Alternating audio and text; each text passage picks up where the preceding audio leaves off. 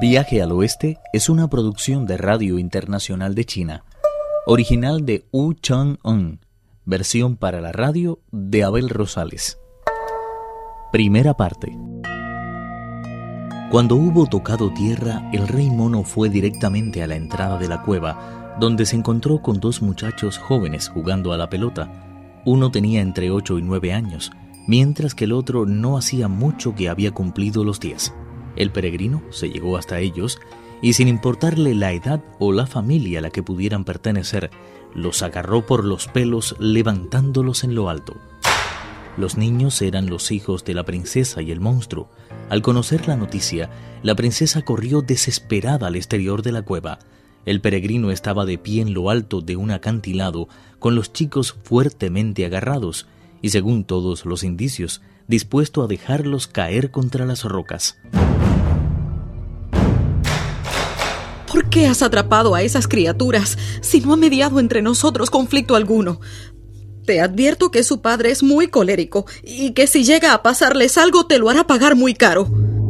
No me reconoces. Soy Sun Wukong, el discípulo más antiguo de Monje Tang. Sé que tienes prisionero a mi hermano, el Sha. Si le pones en libertad, te devolveré estos dos niños. Sales ganando con el cambio. Al fin y al cabo, te ofrezco dos por uno. La princesa corrió al interior de la cueva y ordenó a los monstruos que custodiaban la puerta que se hicieran a un lado. Ella misma se encargó después de desatar al bonzo Shah. Es mejor que no lo hagas, princesa. Si tu marido vuelve a casa y exige entrevistarse conmigo, seguro que va a ponerse otra vez como una fiera contigo.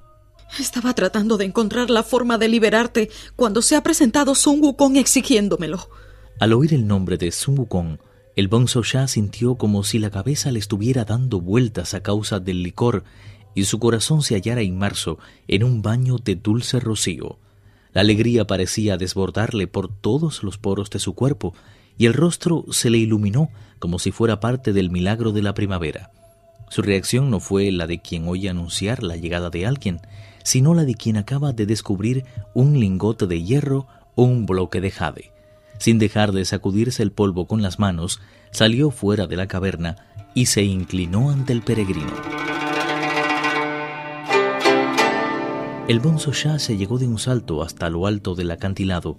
Al verle abandonar su prisión, Pachie dijo: Qué mal has tenido que pasarlo. ¿Se puede saber dónde te habrías metido? Después de ser derrotado, entré de noche en la ciudad donde por medio del caballo me enteré de que el maestro se encontraba en un grave aprieto. El monstruo de la túnica amarilla le había convertido en un tigre, y el caballo me sugirió que convenciera a nuestro hermano para que volviera. Bueno, vamos a lo nuestro ahora. Lleven estos niños a la ciudad del elefante sagrado. No dudo de que el monstruo se pondrá furioso a verlos. Procuran provocarle para que pueda darle muerte con más facilidad.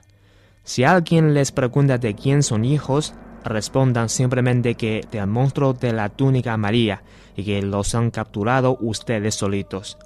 Cuando el monstruo se entere, tratará de darles casa y ustedes le traerán aquí.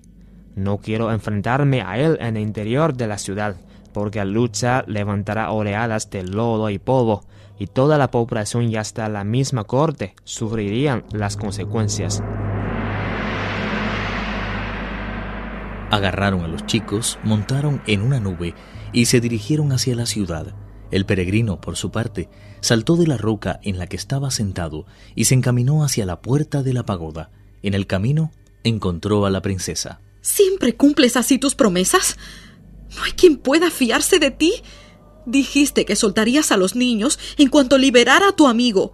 Yo he cumplido mi parte. ¿Por qué no has hecho tú lo mismo? Además, ¿a dónde los has enviado?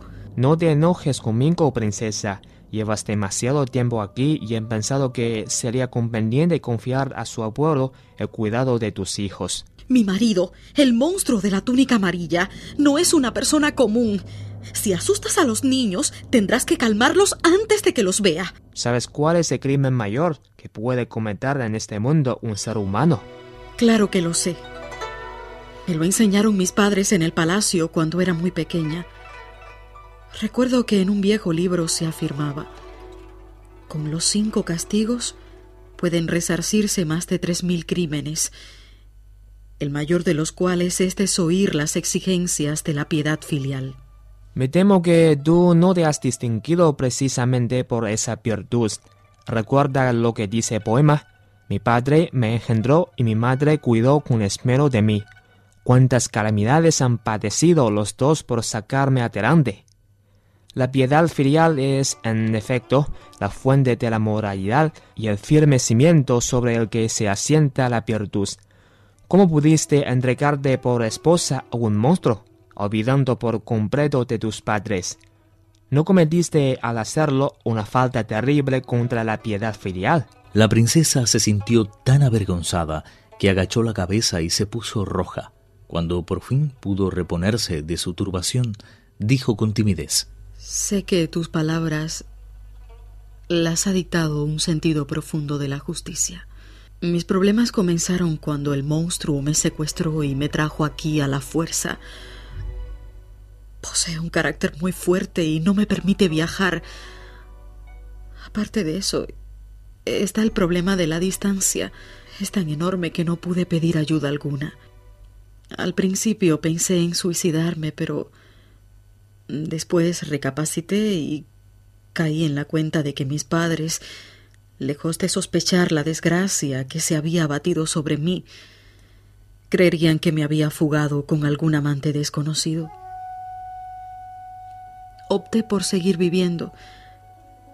¿Qué otra cosa podía hacer?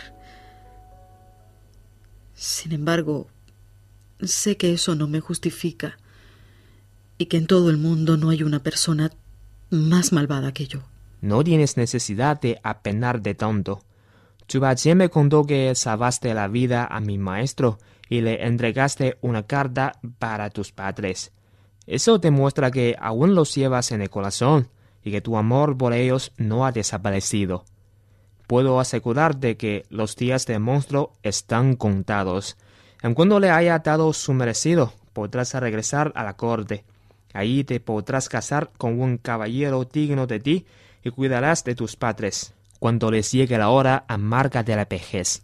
¿Qué clase de poderes tienes para pretender ser un cazador de monstruos? Cuando empiece la lucha, te aconsejo esconderte. Así me sentiré más libre. Me temo que todavía lo quieres y no podré copiarle a mis anchas. ¿Qué quieres decir con eso? Que ese monstruo y tú han sido marido y mujer durante más de tres años, un tiempo demasiado largo para que no sientas por él un gran afecto. Te aseguro que cuando me enfrente a él no voy a andarme con contemplaciones. Mi parra de hierro es prácticamente indestructible y mis puños son capaces de desmoronar montañas. Con esto quiero decir que antes de llevarte de vuelta al lugar en el que naciste, tendré que matarle. La princesa consideró acertada la sugerencia del peregrino y se retiró a un lugar apartado. Los decretos del cielo, por muy duros que parezcan, siempre han de encontrar cumplimiento. En cuanto la princesa se hubo escondido, el rey de los monos sacudió una sola vez el cuerpo y se convirtió en su réplica exacta. Entró en la caverna y se puso a esperar al monstruo.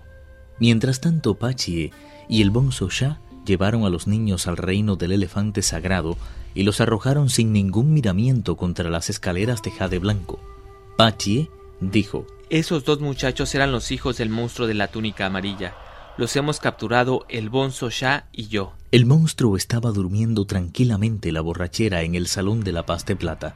Se dio pesadamente la vuelta y al mirar hacia arriba vio a Chu Pachie y al Bonzo Shah de pie sobre una nube sagrada. Viaje al Oeste, uno de los cuatro grandes clásicos de la literatura china. Versión para la radio, Abel Rosales. Actuaron en este capítulo Pedro Wang, Carelis Cusidó, Raúl López y Guillermo Lee. Esta es una realización de Abel Rosales, quien les habla, para Radio Internacional de China.